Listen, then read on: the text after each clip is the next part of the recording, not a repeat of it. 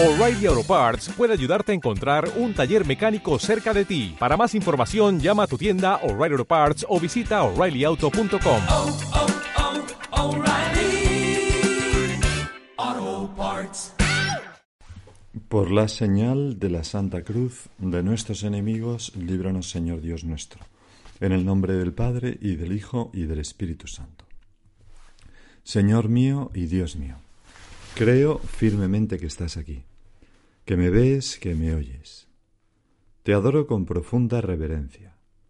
Te pido perdón de mis pecados y gracia para hacer con fruto este rato de oración. Madre mía Inmaculada, San José, mi Padre y Señor, Ángel de mi guarda, interceded por mí.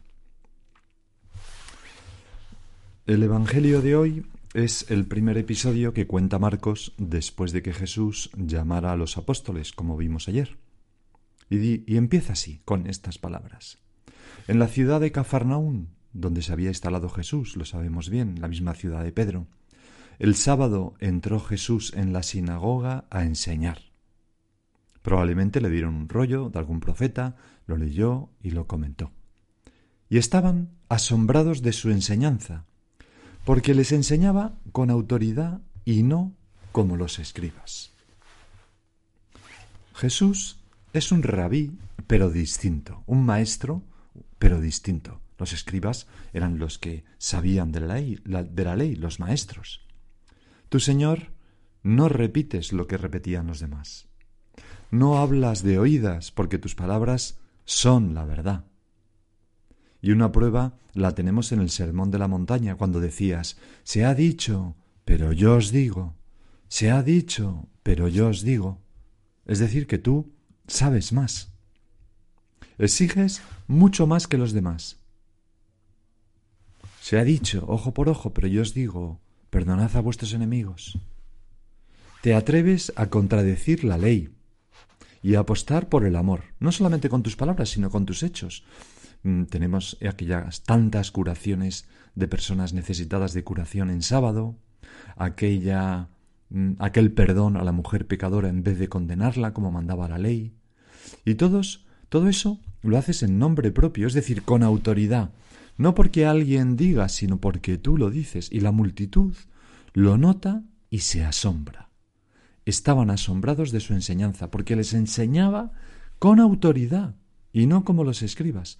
Y el Papa Benedicto XVI explicaba que en realidad la traducción suaviza un poco la expresión original, porque más que asombrarse, el pueblo se espantaba.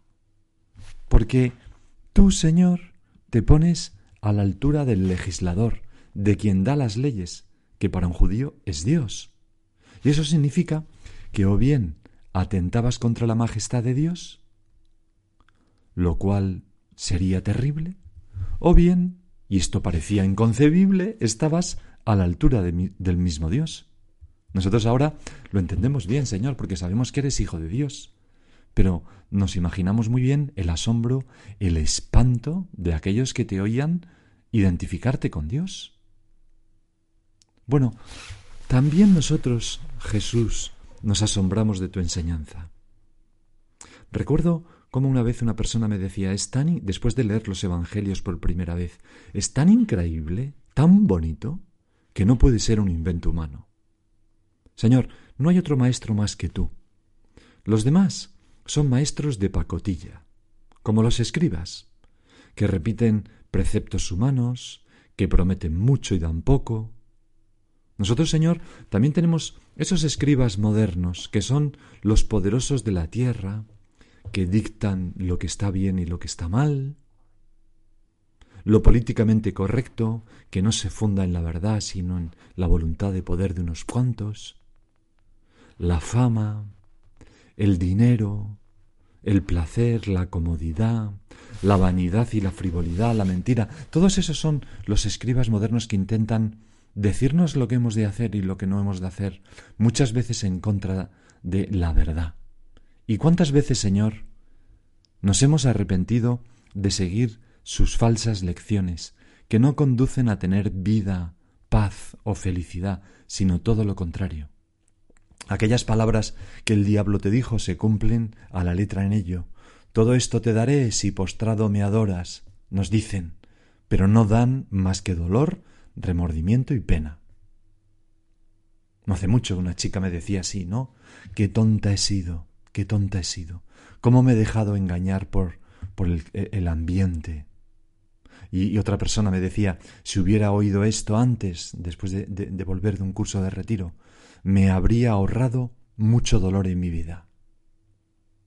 Y en cambio, piensa, piensa tú y pienso yo en este diálogo con nuestro Señor. ¿Alguna vez te has arrepentido de hacer caso al Señor? ¿Alguna vez has perdonado a tu enemigo y te has arrepentido, por ejemplo? ¿O alguna vez has cargado con tu cruz de cada día con una sonrisa ofreciéndola a Dios sin llenar de amargura a los demás y te has arrepentido?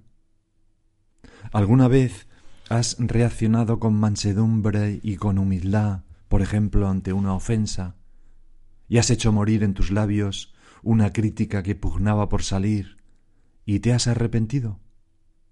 ¿Verdad que no? ¿Alguna vez has callado ante la contradicción y te has arrepentido? No, Señor, jamás, nunca. ¿Por qué? Pues porque tú enseñas con autoridad y no como los escribas. Y esos mandatos tuyos dan paz, luz, alegría y felicidad y mucho consuelo. Tú no eres como los poderes del mundo, por eso, ¿cómo se entiende ese salmo que gustaba tanto y que gusta tanto a los judíos, el 119? Lámpara es tu palabra para mis pasos, luz en mi sendero. Lo juro y lo cumpliré, guardaré tus justos mandamientos. Tus preceptos son mi herencia perpetua, la alegría de mi corazón. Inclino mi corazón a cumplir tus decretos siempre y cabalmente. Señor, graba en nuestros corazones esta convicción, que si alguna vez la convicción eh, de, que de que tu palabra es lámpara para mis pasos, de que seguir tus mandamientos es lo que me va a hacer más feliz en esta vida. Y si alguna vez parece difuminarse esa certeza, ese convencimiento, por favor, Señor, no nos desampares. Ayúdanos. Ayúdanos y, y manténnos esa, e, esa fe que necesitamos. Hemos leído el comienzo solo del el comienzo del Evangelio, que decía así, en la ciudad de Cafarnaún, el sábado, entró Jesús en la sinagoga a enseñar. Estaban asombrados de su enseñanza, porque les enseñaba con autoridad y no como los escribas. Y Jesús se da cuenta de su asombro, de su espanto, y como para confirmarlo, no para remediarlo, sino como para confirmarlo, hace un milagro imponente, este milagro que narra el Evangelio de hoy. Había precisamente en su sinagoga un hombre que tenía un espíritu inmundo, y se puso a gritar ¿Qué tenemos que ver nosotros contigo, Jesús Nazareno? Evidentemente nada, el diablo con Jesús no tiene nada que ver. ¿Has venido a acabar con nosotros? Desde luego había venido a acabar con su poder. Sé quién eres, el santo de Dios, dice ese espíritu inmundo. Jesús lo increpó. Cállate y sal de él. El espíritu inmundo lo retorció violentamente y dando un grito muy fuerte salió de él. Y muy significativamente Marco añade Todos se preguntaron estupefactos ¿Qué es esto? Una enseñanza nueva expuesta con autoridad, la misma idea. Ahora no solamente las palabras, sino los hechos. Incluso manda a los espíritus inmundos y lo obedecen. Y la consecuencia lógica, su fama se extendió enseguida por todas partes, alcanzando la comarca entera de Galilea. Y eso mismo sigue pasando ahora. Ante tu presencia, Señor, en el pan y en la palabra, en la Eucaristía y los Evangelios, en general en los sacramentos, nos vemos desbordados. Me acuerdo un converso, haber leído esta historia de un converso, ¿no? que entró en una iglesia católica y anotaba que sintió algo y que se dio cuenta de que allí había una presencia que no podía entender. Y más aún, que ese alguien le estaba esperando y le conocía. Y aquello fue el comienzo de su conversión. Señor, nos damos cuenta de que hay algo, hay alguien que me ama, que actúa en la Eucaristía, en la confesión, en el matrimonio, en todos los sacramentos, en el orden sacerdotal, alguien que hace milagros los milagros de la gracia, alguien que tiene en sus manos mi destino, la llave de mi felicidad, alguien que me habla con unas palabras que no puedo ignorar porque tienen autoridad en esos ratos de oración. Quizás a veces ocurre. Y eres tú, Señor. Es verdad que existen palabras más cómodas, menos comprometidas, pero que no tienen vida, no salvan. Palabras que son muchas veces la voz de la soberbia intelectual, o la voz de la arrogancia del poderoso, o la voz de la comodidad, o de la sensualidad, o de una moda superficial, o la palabra del que palabras que son la voz del miedo al que dirán. Pues hemos de rechazarlas, porque dicen y prometen, pero no hacen, dejan un regusto de amargura, como los escribas, son un timo. Y tú y yo ahora podemos pensar, ¿qué palabras escucho yo, Señor? ¿Las tuyas o las del mundo? ¿Quién tiene autoridad para mandarme, ¿Quién tiene autoridad para mí? ¿De quién me fío? Quizás, Señor, es un buen momento para decir con el corazón lo que te dijeron tus discípulos en una ocasión memorable. Señor, ¿a quién iremos? Solo tú tienes palabras de vida eterna. Te lo decimos de todo corazón, Señor. Hemos leído que todos se preguntaron estupefactos, ¿qué es esto? Una enseñanza nueva expuesta con autoridad, incluso manda a los espíritus inmundos y lo obedece. Es muy importante recuperar esta capacidad de asombro ante Dios, ante sus milagros. No, no podemos, Señor, quizás hacernos una idea, ¿no? Estamos tan acostumbrados de lo que supuso para aquellos compatriotas tuyos mm, ver tus milagros, la conmoción que, que, supuso, ¿no? A nosotros ya, ya nos suenan a cosas sabidas, ¿no? Una vez leí esta frase, los cristianos antiguos creían gracias a los milagros, los modernos creen a pesar de ellos. Se refiere a esos racionalistas que niegan tus milagros, ¿no? Que buscan razones médicas para todas las curaciones, razones psicológicas para las curaciones de epilepsias, etcétera, etcétera, ¿no? Eh, explican la multiplicación de los panes y de los peces como una alucinación colectiva, cosa que es mucho más difícil de creer que el Hijo de Dios haga ese milagro, pero en fin, pero los milagros están ahí de todo tipo y con sencillez, sin retórica ni efectos especiales. Calla y sal de él. Tú, Señor, eras un hombre indudablemente que hacías milagros. Así te recordarían los de Maús. Un rabí que hacía milagros. Y tus discípulos, que un tercio de los evangelios no son más que milagros. Y nosotros seguimos viendo tantos milagros cotidianos. Que el sol salga cada día, para mí es tan milagro como que deje de salir, decía San José María. O que yo me plantee por qué sale el sol cada día, o que yo sonría ante un gesto de amor, o que sienta amor por esta persona. Son milagros ordinarios de la vida, o esta nevada que ha caído, o ver a los niños jugando con la nieve. Y, y luego hay milagros extraordinarios que los hombres y mujeres de fe experimentan en su vida. Tantas veces ocurren, tantas curaciones milagrosas. Para declarar un santo, y se han declarado cientos y cientos, hacen falta dos milagros comprobados y certificados médicamente. Recuerdo haber oído cómo cuando estuvo el Papa aquí, en Madrid, hace ya unos años, en una jornada mundial de la juventud, regaló al arzobispo, al cardenal de Madrid, una reliquia de San Juan Pablo II, que era unas gotas de sangre de San Juan Pablo II, de una transfusión o un análisis, algo que le hicieron. Y entonces, esa, esa, ampolla que contenía unas gotas de sangre de Juan Pablo II, pues fue como pasando de, de, parroquia en parroquia y en una parroquia la prestaron a un colegio y los niños iban pues a rezar ante esa reliquia. Y entonces una madre se enteró y con su hija fueron allí, no, no me acuerdo bien si era la madre o era la hija, pero una de las dos tenía una leucemia. Fueron, rezaron delante de la reliquia y la enferma notó inmediatamente que era curada. Fueron al médico y había desaparecido. Por cierto, que Señor te pedimos mucho por este niño, hijo de unos buenos amigos, Nico, que, que, que, tiene una leucemia. Vamos a pedir para que, si es tu voluntad, le cures cuanto antes. Pero en fin, a lo que estábamos diciendo, que se producen milagros. ¿Y cuál es la gran paradoja del milagro? Pues es que cura todas las enfermedades, pero como señaló San Henry Newman, no cura la incredulidad. Los fariseos no creyeron. Los discípulos se olvidaron de muchos de sus milagros. Y nos puede pasar a nosotros, Señor, que estamos acostumbrados a oír todo, y no hacer nada. Y es que los milagros deberían exigir una respuesta mm, mm, que es más que la admiración, es la conversión y la fe. Fe en ti, Señor, en tu palabra. Yo creo que tú eres el Hijo de Dios vivo. Y después de esto ya nada es igual. Creo en tus mandamientos, en tus mandamientos, creo en tus palabras. Tú eres Dios y estás aquí. Si yo me lo creyera del todo, Señor. Cállate y sal de él. Este es el poder de Jesucristo. A veces en nuestra vida se pueden levantar obstáculos. Pues no tengamos miedo. No tienen poder contra nosotros. Tú, Señor, te basta una palabra, ¿no? Cállate y sal de él. Es curioso que las palabras más referenciadas de toda la Biblia sea un pasaje de Isaías, Isaías 41, 10 y siguientes, donde anima precisamente a no tener miedo y a confiar en Yahvé.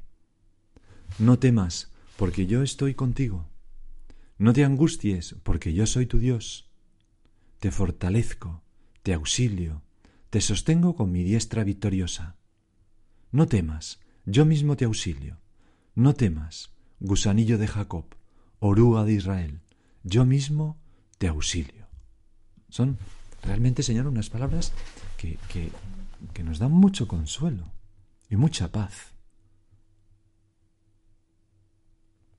Y un último punto que podríamos traer a nuestra consideración hoy, Señor, a nuestro rato de oración contigo, donde lo más importante siempre es lo que cada uno de nosotros, en la soledad de su corazón, una soledad acompañada por el Espíritu Santo, escucha y dice, ¿verdad? No lo que yo digo, sino lo que las palabras de, de, la Sagrada Escritura evocan en esa persona con la ayuda del Espíritu Santo, evocan en tu corazón, en definitiva.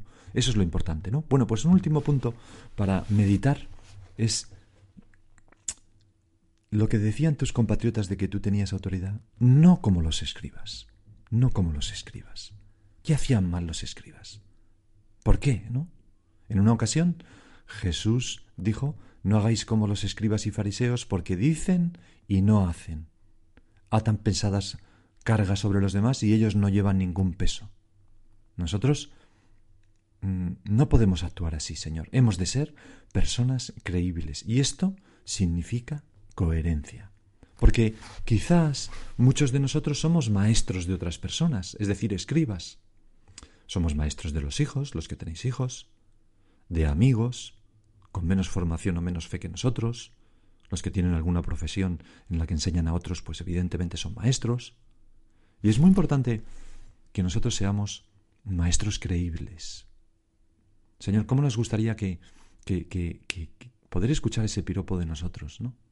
Que enseñan con autoridad. ¿Por qué? No porque hagamos milagros, sino porque enseñamos al verdadero Jesucristo. Y porque procuramos ser otros Cristos. Hay un punto de surco de San José María que dice algo que daría para meditar durante varios meses. Dice, si la palabra amor sale muchas veces de la boca sin estar respaldada con pequeños sacrificios, llega a cansar. Y me temo, Señor, que yo tantas veces pronuncio muchas veces esta palabra y sin embargo no está respaldada por el sacrificio de mi entrega amorosa cierta a todas las personas. Por eso te pido, Señor, que nos ayudes. Vamos a rezar también por todas las personas que tienen esa obligación de predicar, para que el Señor nos ayude a no ser nunca jamás hipócritas como, como estos escribas. Decía en una ocasión el Papa en medio, en una audiencia en el 2006, en medio, por tanto era el Papa Benedicto XVI, en medio de todas las tentaciones, con todas las corrientes de la vida moderna, debemos conservar la identidad de nuestra fe. Por otra parte, es preciso tener muy presente que nuestra identidad exige fuerza, claridad y valentía ante las contradicciones del mundo en que vivimos. Pues no, no, no, no, no escondernos, no disimular, me acuerdo un grandísimo amigo mío que me contaba cómo una vez eh, habían salido de noche y una chica, tal, bueno, yo te llevo a casa, tal, bueno, y le llevaba en su coche, que tenía pues un buen coche, Y entonces, pues la chica empezó a decirle, oye, ¿tú no tienes novio? No, pues mira, no tengo novio. Oye, pues qué raro, un chico tan atractivo como tú, con este cochazo y que tiene, y que, con, con la casa que tienes, porque la fiesta había sido en su casa, tal, que tenía un chalet, tal. Y entonces le dijo el chico, pues mira, es muy sencillo, no tengo novia porque hay muy pocas chicas que estén dispuestas a salir conmigo y no acostarse y a casarse conmigo y tener todos los hijos que Dios quiera. y entonces, un poco bruto, ¿no? Este amigo mío, pero, y directo, pero aquella chica se quedó tan fascinada que empezó a salir con él.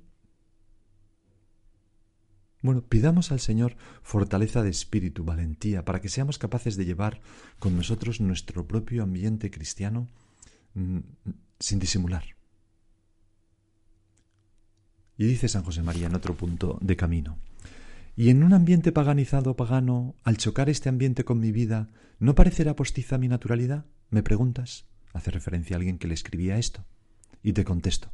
Chocará, sin duda, la vida tuya con la de ellos, y ese contraste, por confirmar con tus obras tu fe, es precisamente la naturalidad que yo te pido. Bueno, Madre nuestra, Virgen fiel, vamos a pedirte esa misma naturalidad, coherencia, autenticidad y sobre todo fidelidad que tú tuviste para todos nosotros. Y ahora sigue tú por tu cuenta.